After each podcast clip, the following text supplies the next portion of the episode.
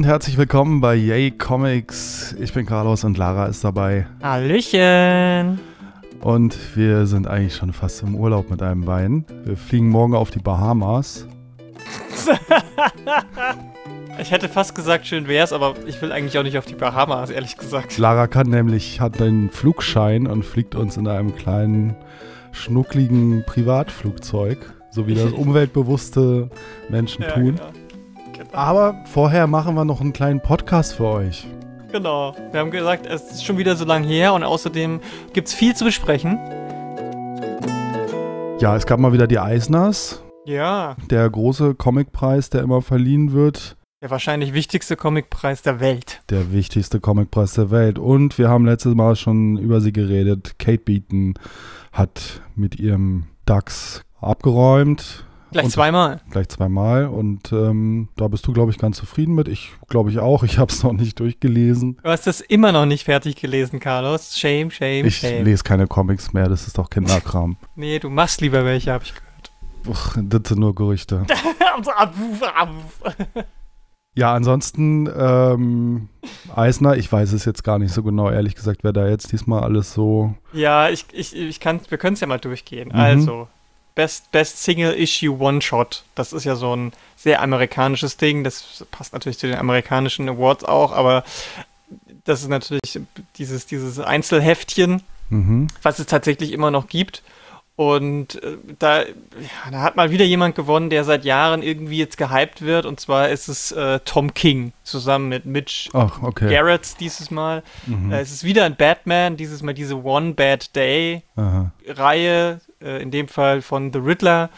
Ich hab's nicht gelesen. Ich, es ist- halt auch so, weder Tom King noch Batman interessieren mich zurzeit so besonders, Mhm. weil Tom King gefühlt halt einfach alles schreibt und dadurch wenig Diversität im DC-Universum und Mhm. darüber hinaus passiert. Und dieses Batman One Bad Day, ich weiß nicht, ich, ich krieg's gar nicht mehr genau hin, was das jetzt bedeutet, ob es heißt, dass jeder zu einem Schurken wird, wenn man einen schlechten Tag hat und ich glaube immer die Origin Stories sind oder was auch immer. Es, es gibt halt zu jedem großen Schurken gibt es irgendwie dieses One Bad Day von Mhm. äh, Riddler, von Penguin, Two-Face und äh, so weiter. Und irgendwie, weiß ich, das sind halt auch alles so Schurken und ich sag ganz be be bewusst Schurken, weil ich glaube, es sind auch nur männliche Schurken, die mich alle auch nicht mehr so wahnsinnig interessieren. Und dementsprechend, ja. Es waren noch andere Leute nominiert, äh, zweimal Marvel äh, und einmal Boom und einmal IDW. IDW hatte ein Star Trek Special Mhm. von Heather Antos und ähm, Boom hatte A Vicious Circle. Bei Marvel war es einmal Moon Knight, diese Black, White and Blood Reihe und Mary Jane und Black Cat Beyond. Habe ich alles nicht gelesen. Ja. Ich, also ich lese auch relativ wenig äh, One-Shots wirklich, die mich, äh, außer die, die mich ganz stark interessieren. Zum Beispiel diese Marvel Voices Reihe vielleicht mal oder so ein Turtles Annual. Mhm. Deswegen ja. Bei der Continuous-Serie äh, hat auch jemand äh, gewonnen, den man, den man kennt, nämlich äh, Tom Taylor, Mhm. zusammen mit Bruno Redondo, auch über DC. Äh, Nightwing, Mhm. der, der, der Superheld mit dem knackigsten Hintern. der hat gewonnen. Ähm, ich hätte es ja She-Hulk von Rainbow Rowell gegönnt, aber okay. Mhm. Waren aber auch war ein starkes Feld mit äh, Daredevil von Chip Zdarsky, D Department of Truth mit James Tynion IV, Philadelphia, Nice House on the Lake. Ähm, also da war, da waren einige dabei. Dann die Limited-Serie, also die Kurzgeschichten, die aber als einzelne Hefte ver veröffentlicht werden. Auch Wer hat gewonnen? Batman. Tom King. nee, fast Tom King. Greg Smallwood, DC, The Human Target. Ach so. Wurde mir schon von Ja. allen Seiten empfohlen, dass es ja so toll wäre. Es ist quasi so eine Art äh, Bodyguard-Geschichte, wo der sogenannte Human Target-Typ halt sich ähm, irgendwie als zum Beispiel die, Person ausgibt, die, die er schützen soll und dann eben von den möglichen Assassinen angegriffen wird und die dann ausschaltet, statt, statt dass das wirkliche Target äh, irgendwie ausgeschaltet wird. Ich hab's, ich noch nicht gelesen, es soll ganz toll sein. Ich schaue es vielleicht mal an, ähm, weil das halt eben nicht so eine typische DC-Geschichte ist. Mhm. Ähm, aber ansonsten, ja, es war, das war, da war relativ viel durcheinander, aber durchaus auch wieder sehr superheldenmäßig das Feld. Also es war nochmal dreimal, es war insgesamt dreimal, noch zweimal DC, einmal wieder die One Bad Day Reihe als Aha. Reihe, dann Superman, The Space Age, bei Marvel gab es ähm, Miracle Man, Mhm. Silver Age, Neil Gaiman Mhm. ähm, und von Ablaze, die einzige nicht Marvel oder DC-Nominierung, gab es Animal Castle, habe ich aber auch nicht gelesen. Da, das ist eigentlich, glaube ich, eine französische Reihe, die ins Englische übersetzt wurde. Das Mhm. Schloss der Tiere Mhm. Mhm. ist bei uns auf Deutsch in so, bei Splitter, glaube ich, rausgekommen in so einem Albenformat. Hat ein bisschen was von Animal Farm, natürlich. Aha. Aber es soll, ist wohl ein bisschen anders. Okay. Die beste, die beste neue Serie hat äh, eine Image-Reihe gewonnen, nämlich äh, Chip Zdarsky mit Public Domain. Hast du davon schon mal was gehört? nee. Ich gehört, aber auch nicht gelesen. Nominiert waren Tom King, Okay. aber diesmal kein DC, sondern zusammen mit Elsa Charretier, eine Zeichnerin, die ich ja sehr schätze. Bei Image mit Love Everlasting, so eine Art, ja, ich glaube, Ehe-Drama-Thriller. Mhm. irgendwas in die Richtung. Atonement Bell, Jim Osley, Tyler B. Ruff, Verlag Red 5, noch nie was von gehört. Ich auch nicht. Äh, Star Trek bei ADW, Colin Kelly, Jackson Lansing, Ryman Rosanas Ah, und Traveling to Mars bei Mark Russell und Robert Milley bei Ablaze rausgekommen. Habe ich auch noch nichts von gehört.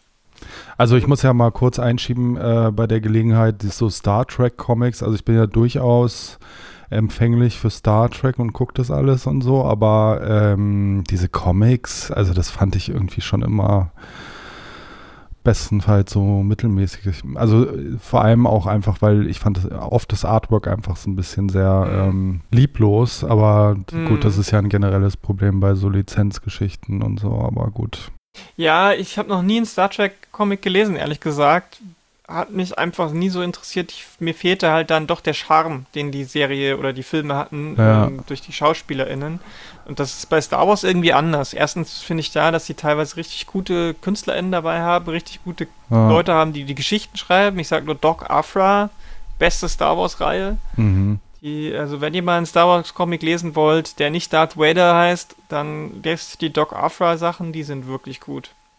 Ja, und Star Trek, finde ich, ist einfach so hart einfach fürs Fernsehen gemacht. Das Ja. ist einfach, die Fernsehserien sind einfach das Beste. Selbst die Filme kann man eigentlich, naja, gut, es gibt schon hier und da ein paar gute, aber eigentlich Star Trek ist für mich Fernsehen und alle anderen Ja, Medien. es ist, ist, schwierig auf jeden Fall. Wenn ihr da draußen einen guten Star Trek Comic kennt, den, es den, uns der wissen. uns vielleicht überzeugen könnte, dann sagt uns mal Bescheid.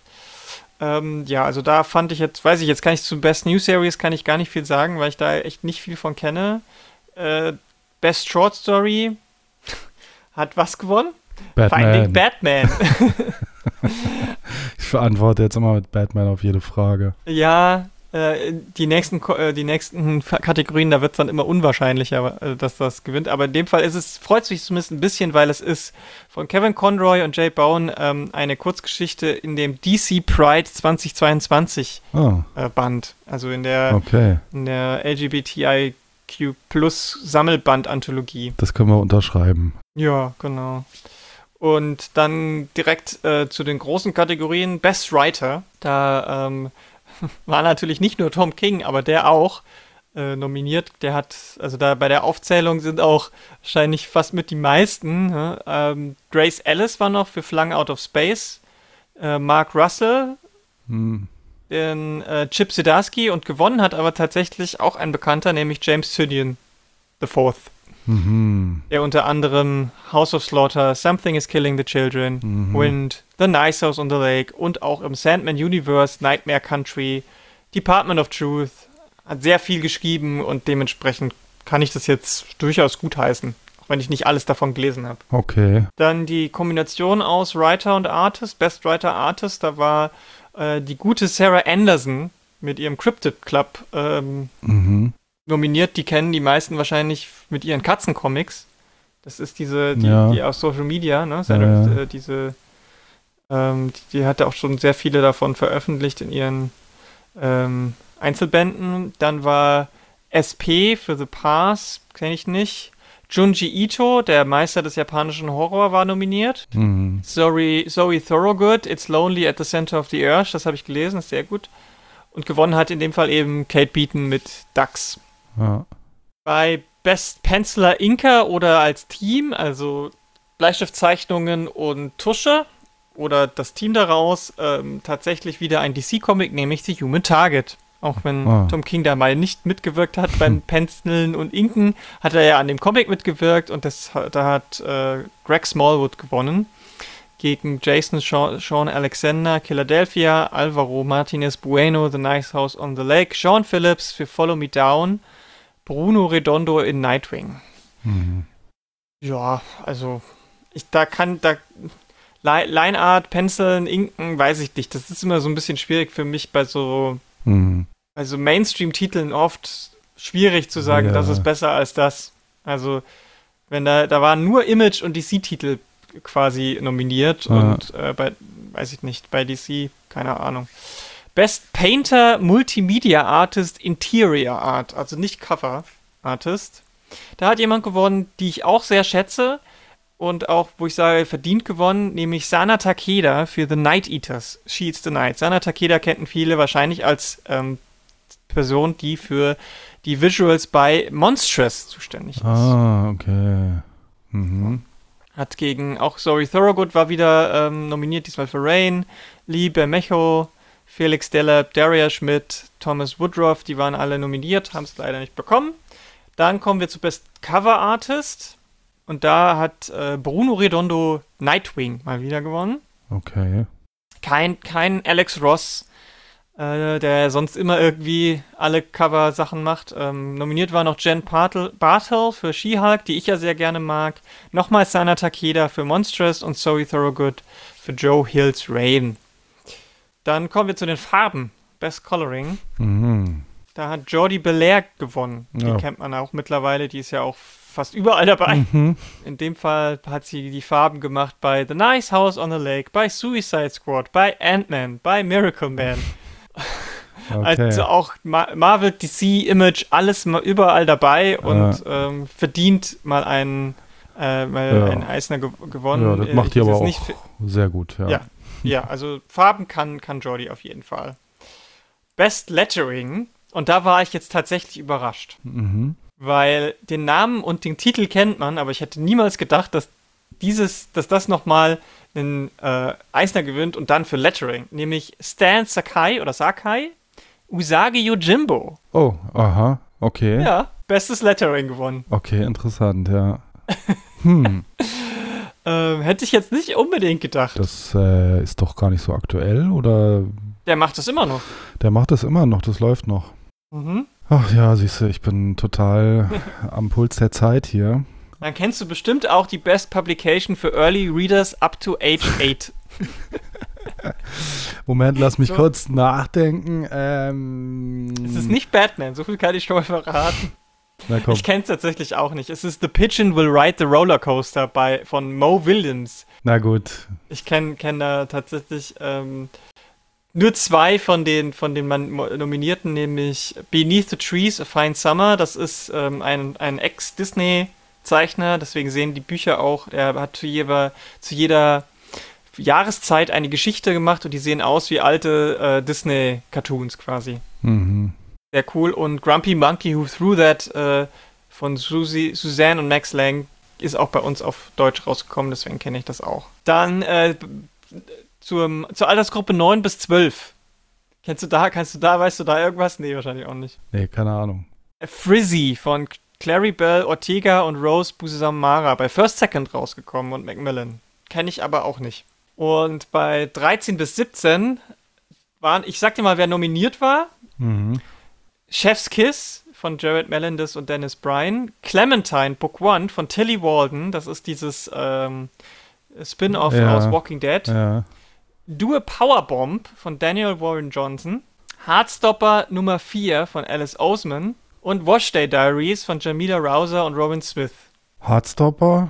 Hätte ich auch gedacht. Hätte ich auch gedacht. Aber nee, es ist Do a Powerbomb von Daniel Warren Johnson. Der Comic über äh, die, die, die, das Wrestling das Wrestling-Thema, wo Vater und Tochter zusammen äh, in den, als Tag-Team-Duo in ein Hm. fantastisches, äh, Bloodsport-artiges Okay. Wrestling-Match eintauchen. Okay, okay. Hätte ich niemals gedacht, vor allem nicht in der Kategorie 13 bis 17, aber okay. Ich weiß auch nicht, wie das läuft, ob die Verlage das in den Kategorien nominieren oder jemand anders. Aber ja. Hm. Wir gehen mal weiter zu Ja. bester Humor. Da freut es mich sehr und finde ich auch total äh, super, super verdient. Äh, da ist nochmal Sarah Anderson mit dem Cryptid Club für, ähm, nominiert. I Hate This Place, Kyle Starks, Artyom Tupilin, Killer Queens von David Boer und Claudia Balboni, Mr. Lovenstein Presents Failure und Revenge of the Librarians von Tom Gold. Rate? Tom Gold. Ja, Ja. Hat er schon mal? Hat er nicht Sehr schon verdient. mal? Hat er nicht schon mal einen Eisner? Ich glaube, der hatte für sein letztes oder vorletztes hat er auch schon gewonnen, ja. Aber der ist Hm. einfach, der hat so einen, so einen feinen, super guten Humor, der aber, Ja. äh, der auch immer ab, am, am Puls der Zeit ist, was so Social Ja. Media und, und Memes angeht, aber ah, ich finde find den super. Ich mag ja. den total gern, ich liebe ihn. Ja, äh, das ist schon gut. Dem kann man auch auf Social Media folgen, der postet da fast jeden Tag ein neues Ding, weil der ja für mehrere Zeitschriften und Zeitungen das immer noch macht. Zum Hm. Beispiel, für, glaube ich, für eine Wissenschaftszeitung. Und das ist immer sehr gut. Ja.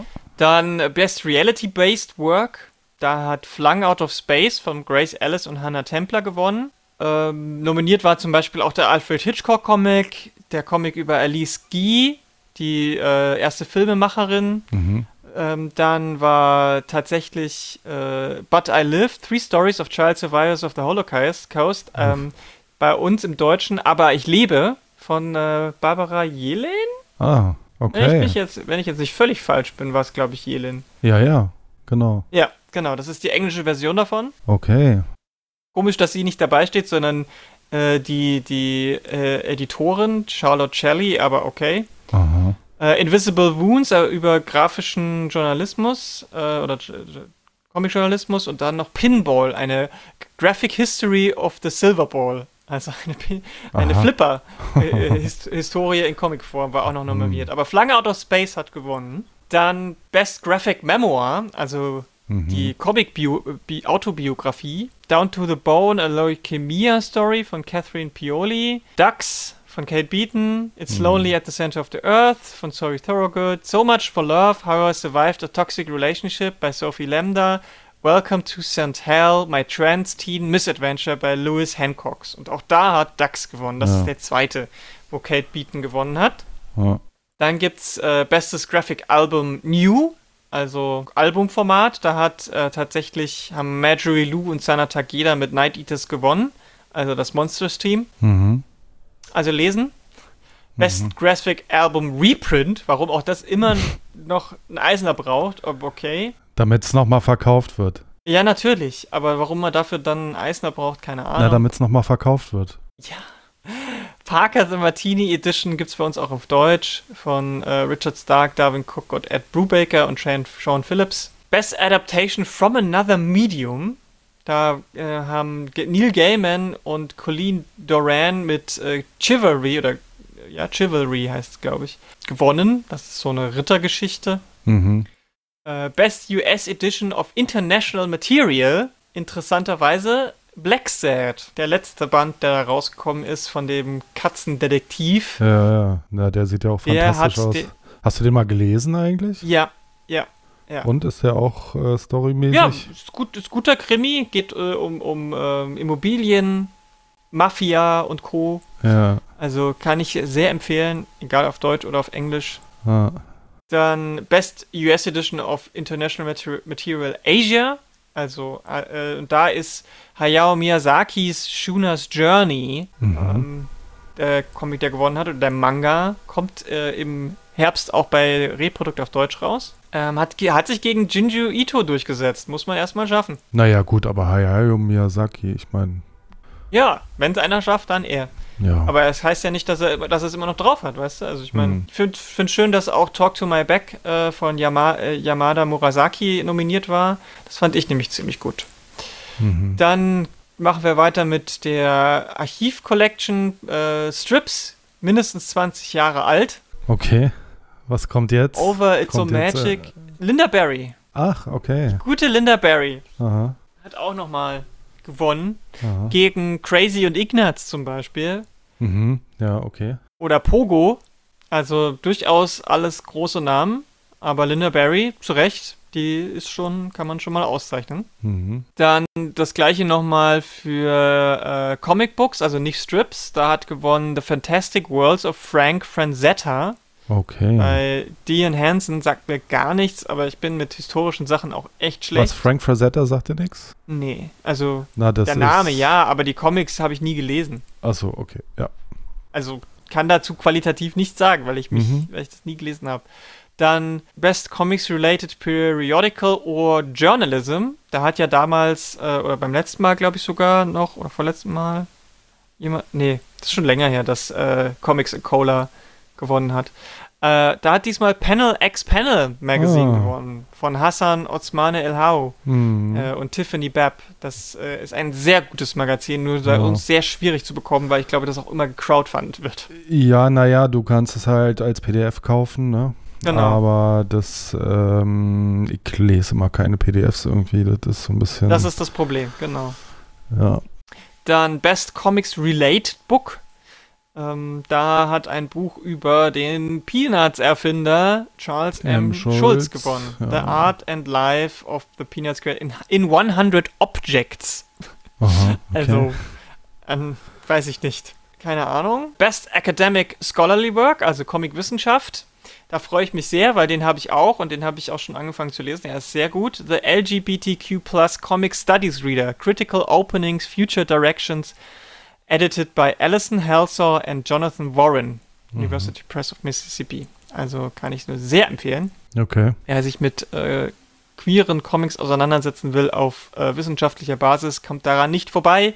Aber auch die anderen, die dort nominiert waren, waren super. Schaut euch die Liste an. Es geht um ähm, Comic und Medizin, es geht um Comics und Reisen und Mhm. so, also und Comics und Unterricht. okay. Sehr, sehr gute Sachen. Dann äh, bestes äh, Publication Design. Ich habe keine Ahnung, was es bedeutet. Wahrscheinlich die Aufmachung. Genau, ja, die Art und Weise, wie es gedruckt ist, wie es was für Papier und so weiter. Ja, und da hat nochmal Parker gewonnen.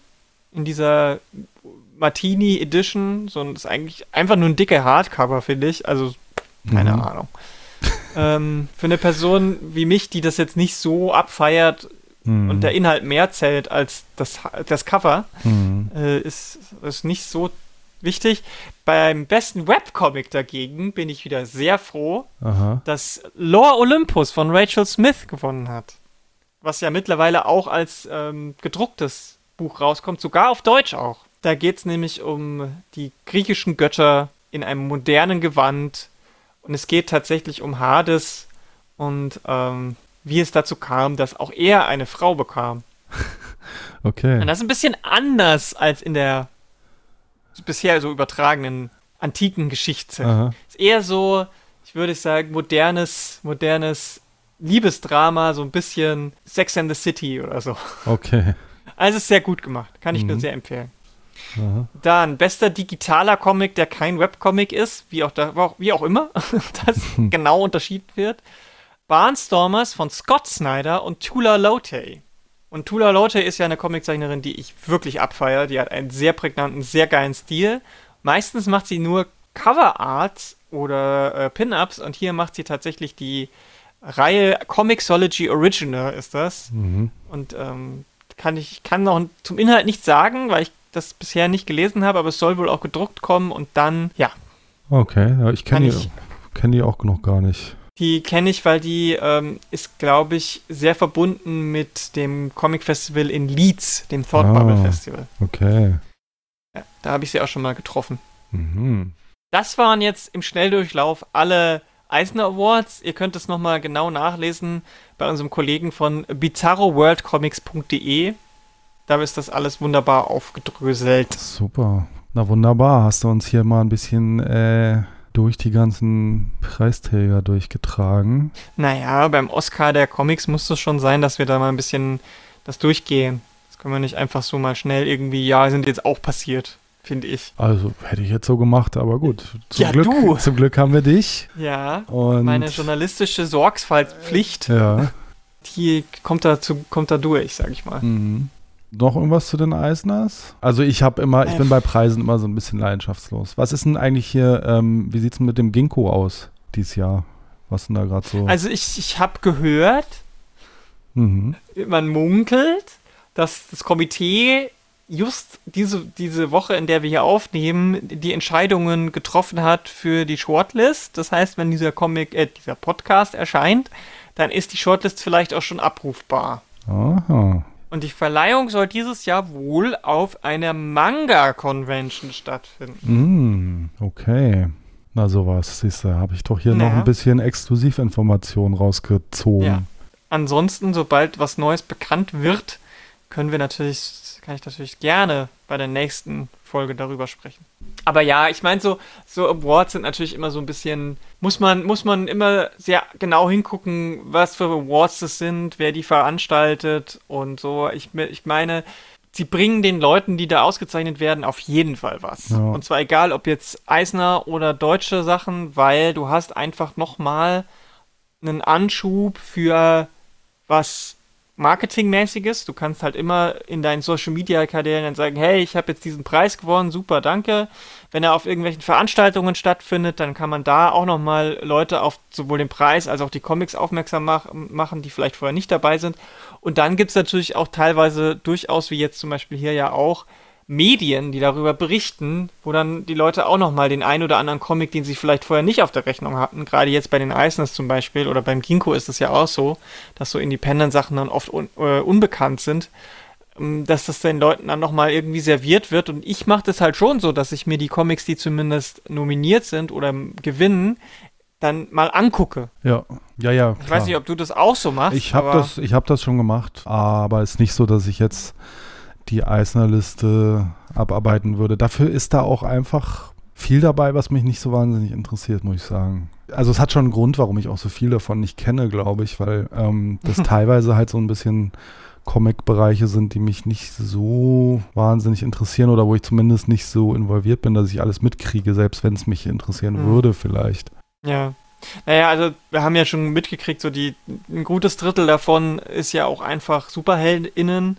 Ja. Und wenn man das einfach kaum noch liest, dann fällt, fällt das schon mal raus. Hm. Und wenn man dann bei den sonstigen Genre-Comics dann auch vielleicht jetzt keine Reihen liest, sondern eben eher so dieses Buchformat nimmt, ja. aka Graphic Novel, ähm, dann, dann ist das natürlich hier auch eigentlich nur in zwei oder drei Kategorien abbildbar, weil die ja schon. Amerika hat halt dieses Serienprinzip immer noch und äh, legt da halt auch immer noch beim Eisner viel Wert drauf. Ja. Und wenn du dann noch ähm, die, die Kindercomics rausnimmst, dann hm. bleibt halt auch nicht mehr so viel. Ja.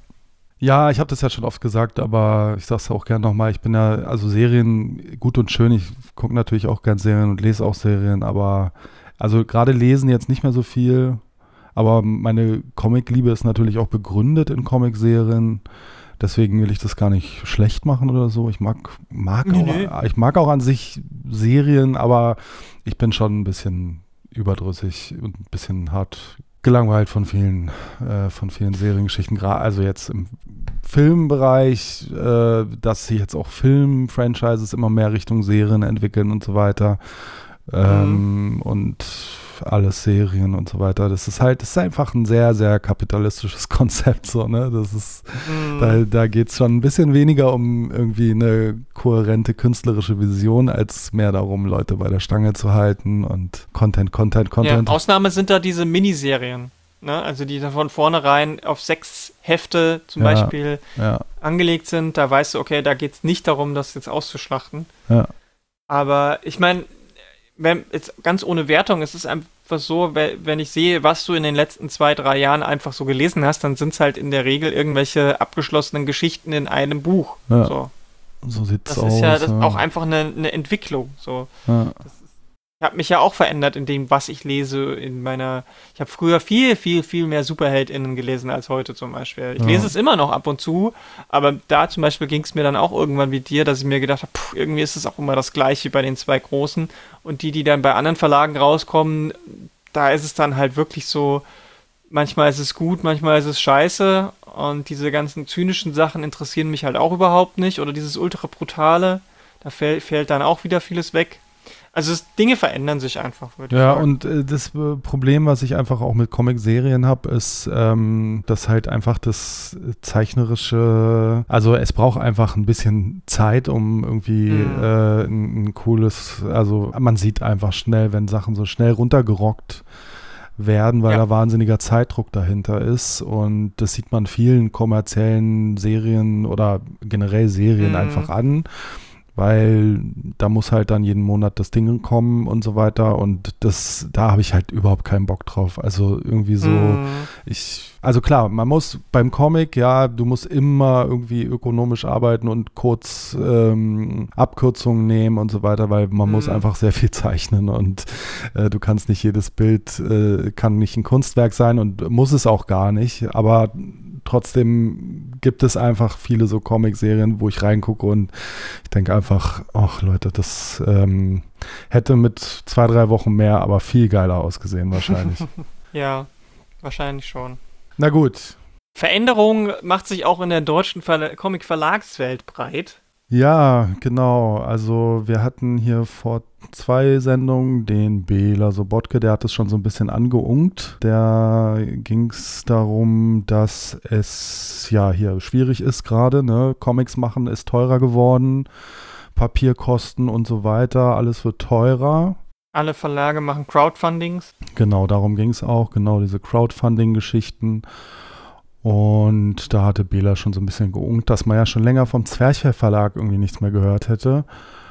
Und ja, jetzt ist äh, tatsächlich passiert. Der hat jetzt angekündigt, sich zurückzuziehen und also ich habe jetzt das genaue Statement gar nicht mehr, gar nicht präsent hier gerade, aber da wird wohl jetzt erstmal, also da wird jetzt der Stecker gezogen. Ja, also erstmal wird die Verlagstätigkeit eingestellt, nichts mehr nachgedruckt, keine neuen Comics mehr rausgebracht.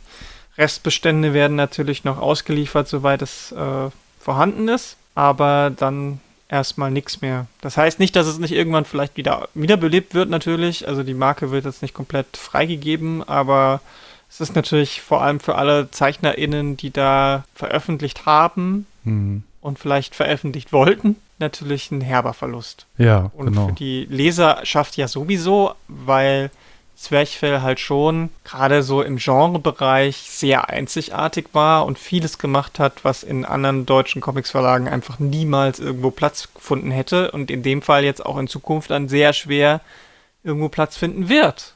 Weil, also, ich meine, wo, wo, wo, wo, wo, soll, wo sollen solche Leute denn hin? In, die können dann nur noch zu kleineren Verlagen, wie ja. zum Beispiel Gringo oder sowas.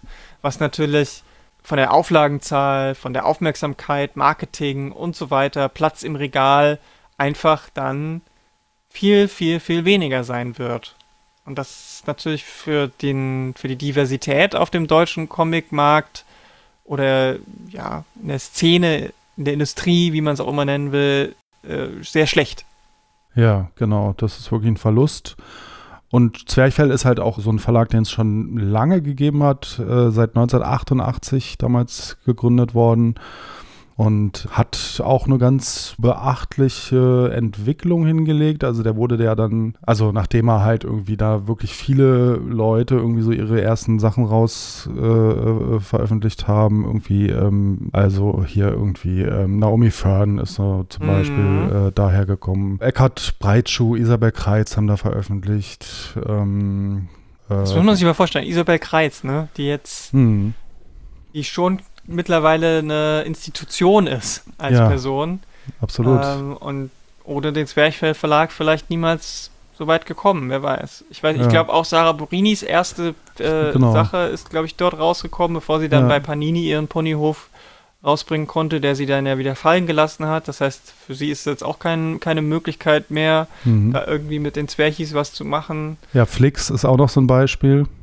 Ja, wollte ich auch gerade sagen der hat was mit denen gemacht und äh, da kam auch einfach, es kamen ja auch einfach coole Sachen in den letzten, letzten Jahren. Ich die, finde die Prinz Gierherz-Bände äh, zum Beispiel super gut und ja, 2009 wurde der Verlag dann von Stefan Dinter und Christopher Tauber übernommen und damit hat sich auch die Ausrichtung so ein bisschen verändert. Und ich muss sagen, also ich hatte den vorher schon deutlich auf dem Schirm, auch weil der so den ersten deutschen Comic-Podcast gemacht hat. Die haben nämlich schon sehr früh mhm. gepodcastet. Ähm, der Z-Geist-Podcast hieß das und äh, den mhm. hatte der Sascha Tau damals gemacht. Und das war auf jeden Fall, also soweit ich das auf dem Schirm habe, war das so der erste Podcast, der sich in Deutschland mit Comics beschäftigt hat. Und da haben halt auch die ganzen Zeichner und so weiter da ähm, sich die Klinke in die Hand gegeben und immer mal mitgemacht und so. Ich habe ja mit Stefan Dinter hier auch mal eine Folge gemacht. Wenn euch das noch mehr interessiert, da noch so ein bisschen in die Verlagsgeschichte einzusteigen. Ich glaube, das haben wir da gemacht in dieser Folge. Das war die Sendung 41, yaycomics.de slash 41, Stefan Dinter und Zwerchfell. Ich glaube, Adrian von Bauer hat doch auch seine, äh, seine Sachen teilweise dort veröffentlicht. Diese Totenreihe zum Beispiel gab es doch da diese, diese Zombie-Geschichte, wo er so, ein, so ein, eine München-Episode rausgebracht hat. Also ja, viele, die Toten war viele, generell viele. so eine, so eine Zwerchfell-Zombie-Geschichte, äh, die in Deutschland spielte. So eine ganze Reihe war das, ne? Ja, ja, das, Deutsch, das deutsche Walking Dead, das war eine Reihe. Das waren, glaube ich, sind, glaube ich, vier Bände oder so. Es ist schade, dass, also, wie gesagt, also gerade Genre-Sachen haben es in Deutschland halt einfach mega schwer. Und dementsprechend, ja, traurig. Hoffen wir, dass die Leute, die, äh, dass die Leute irgendwo anders unterkommen. Ich meine, bei den Verlagsleuten selber, glaube ich, ist das jetzt nicht so äh, schwierig, weil Tauber macht ja hier diese, hat ja diese drei Fragezeichen-Comics jetzt immer mitgemacht, wenn ich mich nicht irre, ja, oder? Genau. Als Autor hauptsächlich, also, glaube ich. Genau, also der ist als Autor ja, äh, hat er ja noch seinen, kann der ja noch weiter problemlos dann arbeiten, hoffentlich. Hm. Toi, toi, toi, ich drück die Daumen. Gute Sache. Deswegen, hm. Ja, weiß ich nicht, wo dann die, die ZeichnerInnen jetzt landen werden. Ob es dann eine, einen neuen Verlag gibt, der dann vielleicht versucht, da in die Fußstapfen zu treten, was ja super schwierig ist, wie wir festgestellt haben bei den Kostenexplosionen, die da teilweise äh, passiert sind. Da ist natürlich ein neuer Verlag auch unglaublich schwierig zu stemmen. Hm. Ohne Konzern im, im, im Rücken. Hm. Ja, genau, Zwerchfell. Das war schön gewesen. Wir werden euch vermissen. Hoffentlich kommt ihr irgendwann mal wieder. Steht von den Toten auf. ja. Ja, noch jemand hat das Zeitliche gesegnet, nämlich der Clever und Smart äh, Erfinder. Traurig, Entschuldigung. Ja. Der Clever und Smart Erfinder Francesco Ibanez ist im Alter von 87 Jahren in Barcelona verstorben. Und hm. ich muss sagen, ich habe schon sehr viel und sehr gerne Clever und Smart gelesen. Mhm. Finde es toll gezeichnet immer noch. Ähm, mhm. Aber ja, also das ist schon sowas aus einer anderen Zeit irgendwie. Auf jeden Fall. Gab ja vor ein paar Jahren, also vor zehn Jahren oder irgendwie so, gab es ja mal so eine Verfilmung davon, so eine 3D. Ja. Oh Und die, die war ja. Also ich würde euch. Trash. Ich würde euch vielleicht höchstens aus wissenschaftlichen Gründen empfehlen, die zu gucken. Oder wenn ihr wirklich ganz krasse Hardcore-Fans seid, aber dann habt ihr die sowieso schon gesehen. Ansonsten muss es nicht sein. Aber auf jeden Fall, ich fand die Comics immer super gezeichnet und die wurden ja auch, glaube ich, jetzt in den letzten Jahren nochmal ein bisschen äh, neu aufgelegt und auch ja. neu übersetzt, glaube ich sogar und neu koloriert, wenn ich mich nicht irre. Das weiß ich beides nicht so genau. Ich weiß nur, dass die Einzelbände in so einem Softcover-Albenformat quasi ähm, so franco-belgisch klassisches Softcover, großformatige Bände immer wieder rauskamen und ich glaube auch immer noch kommen. Also sein Erbe ist gewahrt. Ja. Ähm, ich habe die früher als Kind natürlich auch gern gelesen. So war, mein, war mit so mein erstes, mein erster Einstieg in die franco-belgischen Sachen. Ich habe nämlich statt Tim und Struppi und Spirou habe ich halt immer Clever und Smart und Gaston gelesen. Clever und Smart und Gaston, und, ja, gut. Äh, mhm. Das waren so mein, war so mein Einstieg, deswegen verbinde ich damit halt so meine Kindheit, aber mittlerweile, ich habe da jetzt dann auch mal wieder so vor ein paar Monaten mal in so ein Band reingeguckt und der Humor ist einfach. Das ist nicht mehr witzig heute. Also ich weiß nicht. Das ist für ChronistInnen ist es, ist es wichtig, dass es vielleicht erhalten bleibt, aber ich bin das, finde es immer schwierig, wenn ich sowas dann in den Kindercomics-Regalen finde, in den Comicläden dieser Stadt, dieser, dieser, dieser Welt, weil äh, ich würde es jetzt niemand, keinem Kind mehr vorsetzen, ehrlich äh. gesagt. Es hat schon sehr viele problematische Inhalte auch. Aber gut, ähm, Ruhe in Frieden. Francisco Ibanez. Ähm, 87 ist ja ein stolzes Alter, also da haben es ja viele Comiczeichner nicht hingeschafft. Also hast du was geleistet und wir bedanken uns an dieser Stelle für die vielen lustigen Momente. Ja, und dann haben wir jetzt ein, noch einen kleinen, oder wollen wir jetzt mal hier Comics einschieben? Ja, lass uns mal jetzt. Ich würde jetzt über die Comics reden und dann am Ende die Termine. Genau, wo wir schon gerade von ähm, Adrian äh, gesprochen haben und die Toten und Dingens, äh, können wir ja mal das neue Jazam, das neue Jazam erwähnen. Das neue Jazam ja. ist auch das letzte Jazam, da haben wir noch einen Rest in Peace. Abschied. Das ist hier eine Abschiedssendung. Oh Mann.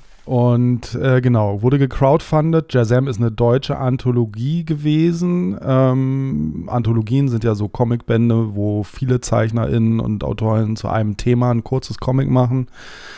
Und ähm, das, ja, das war eine Reihe, ich weiß gar nicht genau, seit wann es die 15 Jahre oder sowas. Oder die, also auf jeden Fall gab es Lange. Ja, also lange. gab es lang auf jeden Fall und einige dicke Bücher, die man jetzt im Rahmen dieses Crowdfundings dann da auch nochmal aus dem Lager raus äh, shoppen konnte.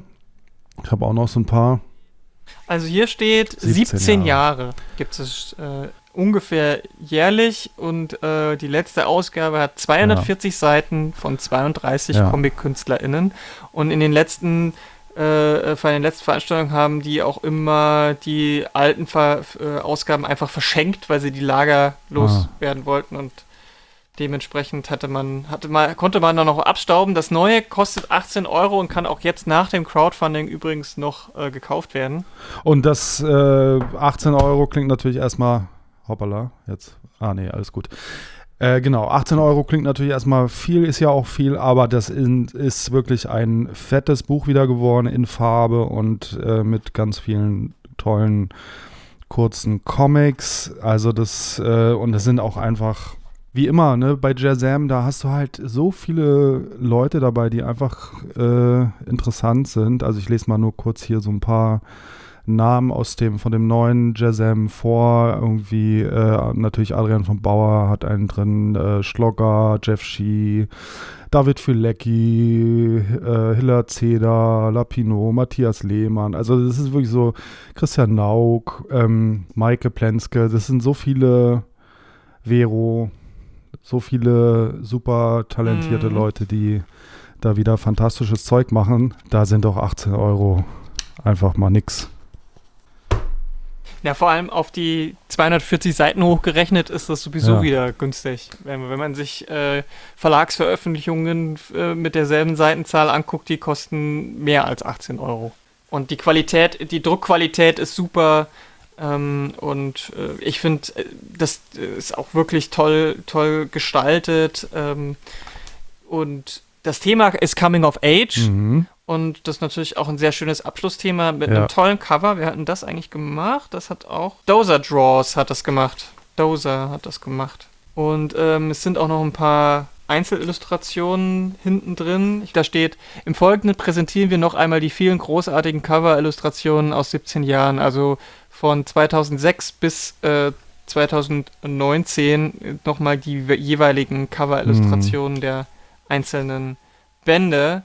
Ähm, die Themen waren Märchen, Götter, Zeit, Monster, Nachtleben, Traffic Jam, vier Elemente, Tiere, Helden, Volume X, Abenteuer, Spiel, Schreckgeschichten, The Best and Worst of David Fülecki und eben jetzt Coming of Age.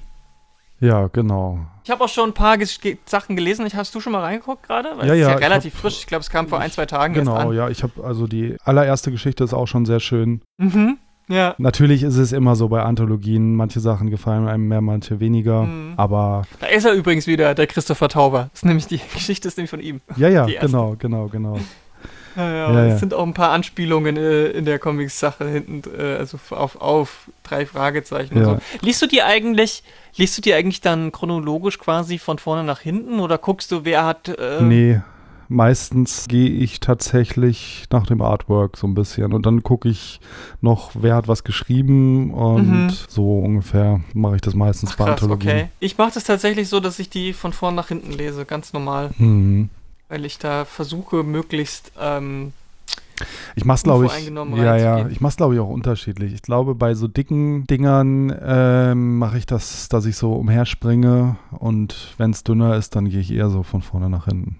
Und ich muss sagen, äh, weil, weil ich mag ja Anthologien, viele mögen das ja nicht, weil sie sagen, okay, da gibt es immer einen gewissen Anteil von Sachen, die mich entweder visuell oder inhaltlich überhaupt nicht ansprechen, aber ich finde das genau das Spannende daran, weil ich mir wahrscheinlich von mindestens der Hälfte der Leute, die da drin sind, niemals einen Comic einfach so kaufen würde. Mhm. Und dann mal hier so ein bisschen auf den Geschmack kommen kann. Und viele davon kenne ich tatsächlich selber auch nicht. Neben dem Best of the Best, den du schon vorgelesen hast, gibt es auch ganz viele, die ich noch gar nicht kenne und die mich dann die, die, wo ich dann sage, okay, den folge ich mal auf den, den Social-Kanälen oder gucke irgendwie, ob ich den irgendwie, ob die, was die schon so gemacht haben, haben die vielleicht einen Shop, sind die vielleicht bei Quimby irgendwie dabei und hol mir dann, wenn mir das gefällt, auch nochmal hm. einen längeren Comic. Also ja. allein dafür sind Anthologien wie Jazam einfach Gold wert und ja. umso trauriger, ja. dass es keins mehr geben wird. Ja, das ist wirklich schade nachdem ja schon War Comics von Plam Plam Productions eingestellt wurde, was ja so eine Heft-Anthologie war, mm. verlieren wir jetzt also auch noch Jazam. Gibt es jetzt überhaupt ah. noch? Ja, es gibt noch ähm, dieses eine Science-Fiction-Dingens da, fällt mir jetzt ein. Cosmic. Ist, ist Cosmic, genau. Es, es gibt natürlich ganz bestimmt auch noch mehr, die mir jetzt gerade nicht einfallen, aber das waren schon so und besonders Jazam, es war schon der absolute Leuchtturm der deutschen Indie-Szene. Ja, vor allem, weil es an, an sich ja für jeden offen war. Ja. Und nur das Thema die Leute so ein bisschen eingegrenzt hat, aber du konntest stiltechnisch, genretechnisch, ich glaube sogar sprachlich völlig frei sein und dich und deine Geschichte einreichen und meistens ist, ist ja, haben sie ja auch so gut wie alles, was nicht irgendwie äh, menschenfeindlich war, sage ich mal, hm. genommen. Also das war halt auch für viele sind solche Sachen ja auch die Möglichkeit, sich auszuprobieren oder so erst das erste Mal überhaupt was zu veröffentlichen, was nicht selbst im, im Eigenverlag passiert.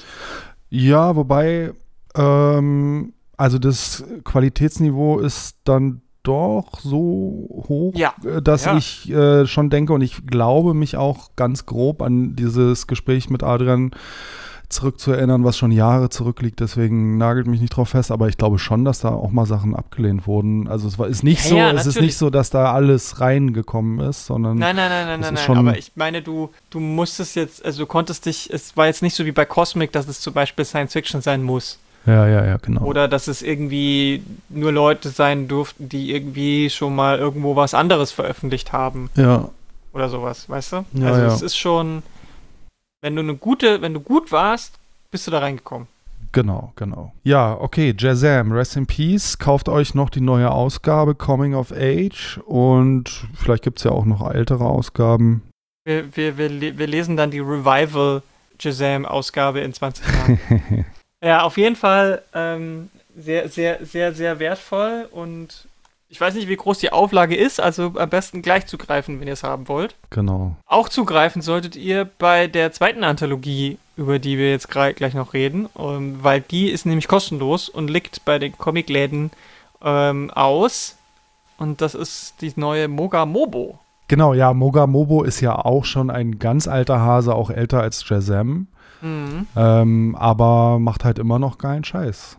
Es gab ja gerade erst im Sommer jetzt irgendwie diese mit Song. den Song-Comics, die fand ich auch ganz toll. Ähm, und jetzt hast du. Ist ja gerade auch super in das Thema Song-Comics. Irgendwie kommt gefühlt jeden Monat zu einer neuen Band irgendwie so ein, so ein Song-Comic-Band raus. Und jetzt werden sie aber sehr politisch mit Bandnummer 117. Genau. 117, das muss man 117 Mogamobos. Das ist viel. Und ist, wie gesagt, komplett kostenlos. Ja. Und das ist nicht so ein dünnes Heftchen, nee. das ist ein richtiger. Ja.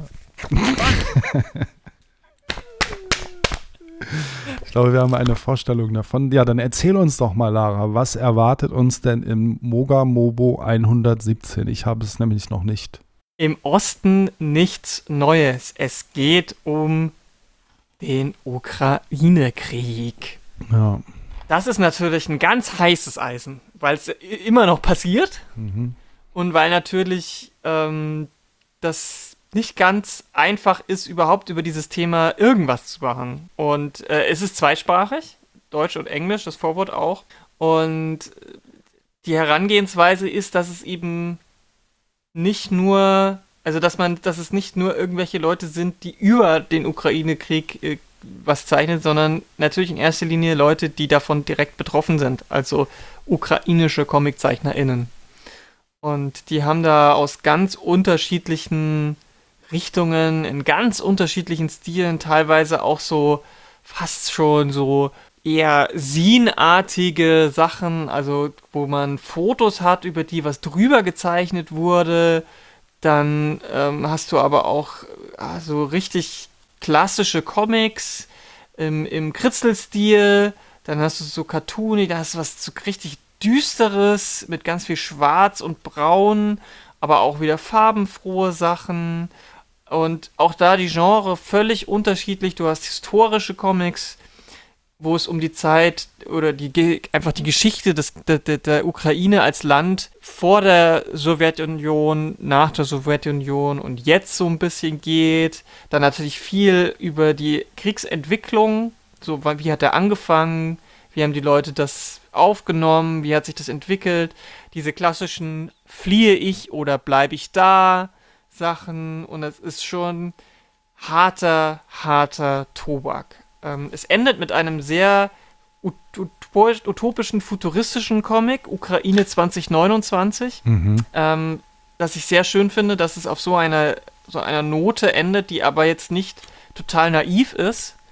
Und aber insgesamt muss man sich schon echt im Gegensatz zu dem Songcomic-Ding, wo man wahrscheinlich den kompletten Band am Stück durchlesen konnte und danach in einer sehr beschwingten Stimmung war, ist man hier spätestens nach der dritten Story ziemlich deprimiert, glaube ich. Ja, das kann ich mir vorstellen. Es ist ein eindeutiges politisches Statement und ich kann nur sagen, holt euch das, holt euch drei davon und schenkt zwei weiter, weil es gibt gerade kein wichtigeres politisches Thema als dieses. Es ist unmittelbar und jetzt und hier und wir gewöhnen uns viel zu schnell an Krieg. Ich meine, das, das, das, dieser Krieg tobt jetzt schon wirklich einige Jahre und wir haben uns irgendwie daran gewöhnt. Und das dürfen wir nicht. Und ich finde, so ein Comic trägt dazu bei, dass wir eben nicht uns damit abfinden und sagen, wir können ja eh nichts tun oder ach, wie schlimm ist das alles, aber es betrifft mich nicht. Wir reden von einem Krieg in Europa, wenige hundert Kilometer von uns entfernt. Und das, was da passiert auch, darf nicht einfach nur eine Nachrichtenmeldung in der Tagesschau bleiben. Wir müssen uns damit schon auseinandersetzen. Nicht jederzeit, nicht dauernd. Wir haben alle unsere eigenen Leben, das ist mir schon klar. Aber dieser Comicband, der euch nichts kostet außer Zeit, den solltet ihr lesen. Und den bekommt man, wo bekommt man den eigentlich? Die liegen so aus irgendwie, aber man kann den auch, man kann die auch bestellen bei Mogamobo. Also ich weiß halt, dass sie in den Comicläden hier in Berlin kistenweise auslegen. Also zum Beispiel bei Modern Graphics kriegt ihr da noch jede Menge davon. Genau, aber wenn man. Aber auch in den anderen Ländern, ich glaube auch Grober Unfug hat noch einige und so. Genau, aber wenn man nicht in der Nähe von einem Comicladen wohnt, dann kann man die, glaube ich, auch bestellen. Dann muss man natürlich eine Versandgebühr bezahlen. Ja, es gibt einen Online-Shop, wo ihr auch die alten Hefte, glaube ich, teilweise noch bekommt. Mhm. Äh, noch ein paar Veranstaltungstipps. Es gibt nämlich äh, die ein oder andere Sache, das ist jetzt alles, alles Berlin, was wir jetzt euch erzählen. Äh, nein, stimmt nicht ganz, stimmt nicht ganz. Es gibt einen. genau, es stimmt nicht ganz. Äh, aber zuerst wollten wir euch hinweisen auf den Graphic Novel Day. Und der findet statt. Ach, erzähl du mal, Lara am 16.09., also 16. September von 3 bis 20 Uhr im Haus der Berliner Festspiele, denn es ist nämlich eine Subveranstaltung vom Internationalen Literaturfestival Berlin. Und Comics sind auch Literatur und deswegen gibt es natürlich da auch Comics.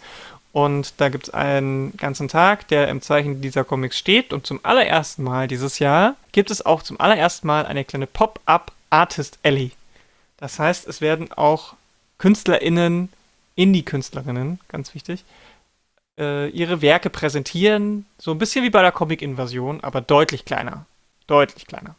weil bisher war es immer so, dass, die, dass, das, dass der Graphic Novel Day hat halt ja, Comic-KünstlerInnen, AutorInnen aus aller Welt eingeladen, die natürlich in der Regel bei großen Verlagen veröffentlicht haben, die bei uns Übersetzungen bekommen haben. Und das, ja, ist eine super Sache, weil man die dann mal kennenlernen kann. Die werden dann auf der Bühne interviewt, man kann sich signieren lassen. Das ist eine tolle Veranstaltung und ich finde es eine wichtige, eine wichtige Facette der, der deutschsprachigen Comic-Veranstaltungswelt. Mhm. Aber es darf natürlich nicht, äh, nicht nur das sein, weil es, es hat im Comic auch dazu ähm, ja, mehr, mehr Ernsthaftigkeit in der Wahrnehmung verliehen, glaube ich, schon. Mhm. Was es für uns alle Comic-Lesenden einfacher macht, über das Comic zu, diese Leidenschaft zu sprechen, ohne immer diese, diese ganzen abschätzenden Blicke ertragen zu müssen. Und deswegen ist der Graphic Novel Day da schon wichtig. Und ich finde es aber super, dass äh, das Internationale Literaturfestival sagt mittlerweile, ja, wir wollen aber schon auch mehr die Leute von vor Ort und äh, aus der Szene, aus der, aus der Kreativszene, aus Berlin, aus, dem, aus der Comicwelt Berlin mit ins Boot holen, weil das sonst so, so klinisch äh, irgendwie abgetrennt ist. Und das soll es ja nicht sein. Wir sind ja durch das Medium verbunden. Und ich finde deswegen diese Pop-up-Idee total gut. Und mal schauen, wie es läuft. 16. September von 3 bis 20 Uhr im Haus der Berliner Festspiele. Genau. Und das ist diesmal sogar eine kleine Kooperation mit der Comic-Invasion. Mhm.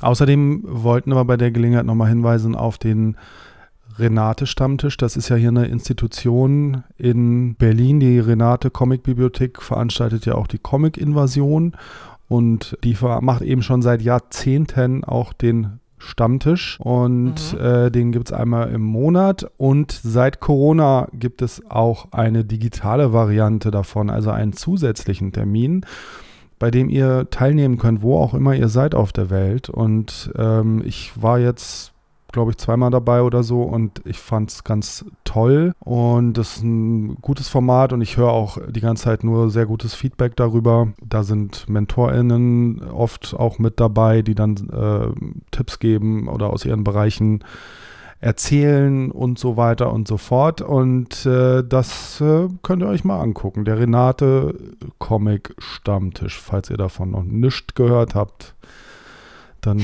klickt euch da mal rein. Habt ihr es jetzt gehört? Genau. Und äh, dann gibt es noch den 24-Stunden-Comic-Tag wieder in Berlin dieses Jahr im literarischen Kolloquium in Berlin. Das gibt es jetzt zum vierten Mal dieses Jahr und mhm. ist eine ganz flauschige Veranstaltung. Das ist in so einer schönen Villa, eben im LCB am Wannsee, also so eine schöne Villa am am See und ähm, das ist ein wunderschöner Ort und da wird dann halt 24 Stunden lang Comics gezeichnet, so wie man das halt macht am 24 Stunden Comic-Tag. Ähm, das ist ja ein Konzept, was äh, ja schon älter ist und überall gemacht wird in verschiedenen Kontexten, aber eben jetzt zum vierten Mal im literarischen Kolloquium und mhm. das findet dieses Jahr statt am 7. und 8. Oktober und da kann man dann abends am Samstag auch mal so hingehen und so ein bisschen die Zeichner begaffen und äh, da so ein bisschen Abendprogramm mitmachen, aber man kann natürlich auch selber teilnehmen. Ich weiß jetzt gar nicht, ob man sich da immer noch anmelden kann. Ich würde einfach mal sagen, wenn ihr daran interessiert seid, dann guckt mal nach. Wir verlinken die Website mit den Infos und eventuell könnt ihr euch da, ich bin mir relativ sicher, dass man sich da noch anmelden kann und dann könnt ihr da vielleicht mitmachen. Auch wenn ihr das sowas noch nie gemacht habt. Das ähm, kann man einfach mal ausprobieren. 24 Stunden lang Comics, äh, ein Comic zeichnen zu einem Thema. Da wird halt ein Thema bekannt gegeben an diesem Abend. Mhm. In bester Jam-Manier. Ja, genau. Und dann geht's los. Ich glaube, 24 Seiten sollen es werden. Pro Comic. Naja, 24 Seiten in dem, oder halt 24 Panels, je nachdem. Man kann ja eine, ein Panel pro Seite machen, dann hat genau. man auch 24 Seiten. aber ja, aber genau. die sind da jetzt natürlich auch nicht super streng. Wenn ja, ihr ja. das nicht schafft oder wenn ihr von vornherein sagt, ihr wollt nur einfach so mitmachen und schaut mal, was ihr da fertig kriegt, dann ist ja. das jetzt auch kein Drama. Genau, genau. Aber äh, teilweise wurden in den letzten Jahren dann die Beiträge auch gesammelt und als Anthologie rausgebracht. Mhm. Also auch da wieder Hm. Das Thema Anthologie äh, zieht sich durch diese Folge wie ein roter Strich auf weißem Papier. Ähm, worauf ich auch noch hinweisen wollte, ist die Comicmesse Berlin, die, die nämlich, ähm, die hat ja einige Vorgeschichte, die fand ja früher statt irgendwie mal am Kudamm hier in Berlin und war immer so eine Veranstaltung. Wir haben auch früher in früheren vor vielen, vielen Jahren, das ist schon lange her, haben wir durchaus auch mal nicht ganz so positiv über diese Veranstaltung geredet. Oder vielleicht war das auch nur ich. Also äh, ich glaube, andere Teilnehmer dieses Podcasts haben auch sehr positiv darüber geredet. Aber ich muss sagen, ich war jetzt äh, letztes Jahr, bin ich dann mal hingegangen. Die findet mittlerweile statt ähm, äh, in Tegel, am Tegler See. Und äh, das war eine richtig, richtig nette Veranstaltung. Also äh, da kann man auch mal hingehen. Da gibt es jetzt auch wieder ein Datum, das ich mir eben ergoogle. Mhm. Am 12. November findet die statt. Am 12. November von 10 bis 16 Uhr. Also das ist halt mal so ein Tag und ähm, ist halt, also klar, es gibt da immer noch die ganzen, so diese Händler und viel Altpapier, wie man auch etwas abfällig sagen könnte, aber das hat natürlich auch seinen Charme. Und äh, ich habe da, als ich da war, auch äh, viele Manga-Leute gesehen. Ich habe die äh, Arthouse-Leute da getroffen. Ich habe ähm, Thilo Krapp da an dem Tisch getroffen. Also es gibt da auf jeden Fall auch eine Menge Leute, die sich auch lohnen auszuchecken und die man da treffen kann. Und so ein bisschen Programm haben sie, glaube ich, auch. Und äh, das äh, hatte ich allerdings komplett verpasst. Aber auch dazu hatte ich zumindest teilweise ganz positives Feedback gehört. Also guckt euch gerne auch mal die Comic-Messe an. Und wenn ihr dann da rauskommt, könnt ihr euch dann noch schön an den Tegler See setzen, was auch ganz nett ist. Ganz netter Ort da. Mhm. Mhm. Also auch da Ch Ch Changes, ja. Veränderungen überall, manchmal auch zum Positiven. Genau. Tja, dann sind wir durch, oder? So, also jetzt haben wir wirklich viel geredet heute. Jetzt haben wir mal richtig hier einen abgelabert. Nächste Folge ist schon geplant. Super Gästin ist schon mit Gast eingetütet. Das wird bestimmt eine wunderbare Sache. Und ja, wir freuen uns dann darauf, euch hier wieder begrüßen zu dürfen. Oder mhm. ihr freut euch. Ach, lassen wir es. Äh, ich bin. Ähm, wir freuen uns einfach alle und ihr schreibt uns, wenn ihr uns was schreiben wollt und äh, verbreitet diesen Podcast gerne weiter. Genau, verbreitet diesen Podcast weiter. Das ist, das ist euer Job. Ja, das ist das, was ihr machen müsst, weil wir machen hier keine Werbung, außer für schöne Comics, die wir selber gekauft haben, oft, meistens. Ähm, In der Regel.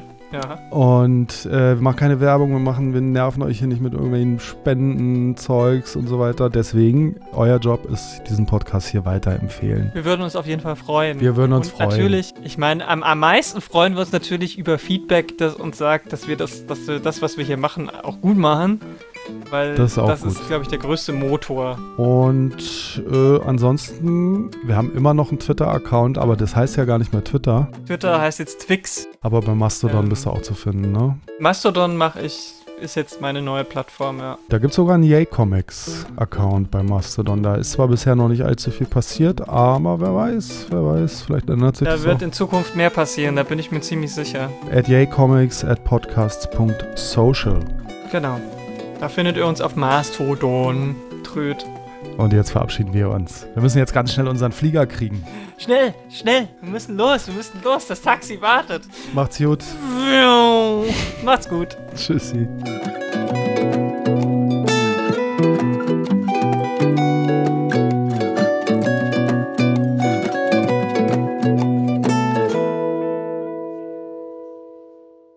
Ich brauche noch eine Badehose. Ach, die können wir doch auch noch dort kaufen.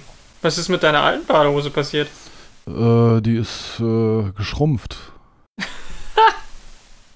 Scheiße. Ja, das passiert.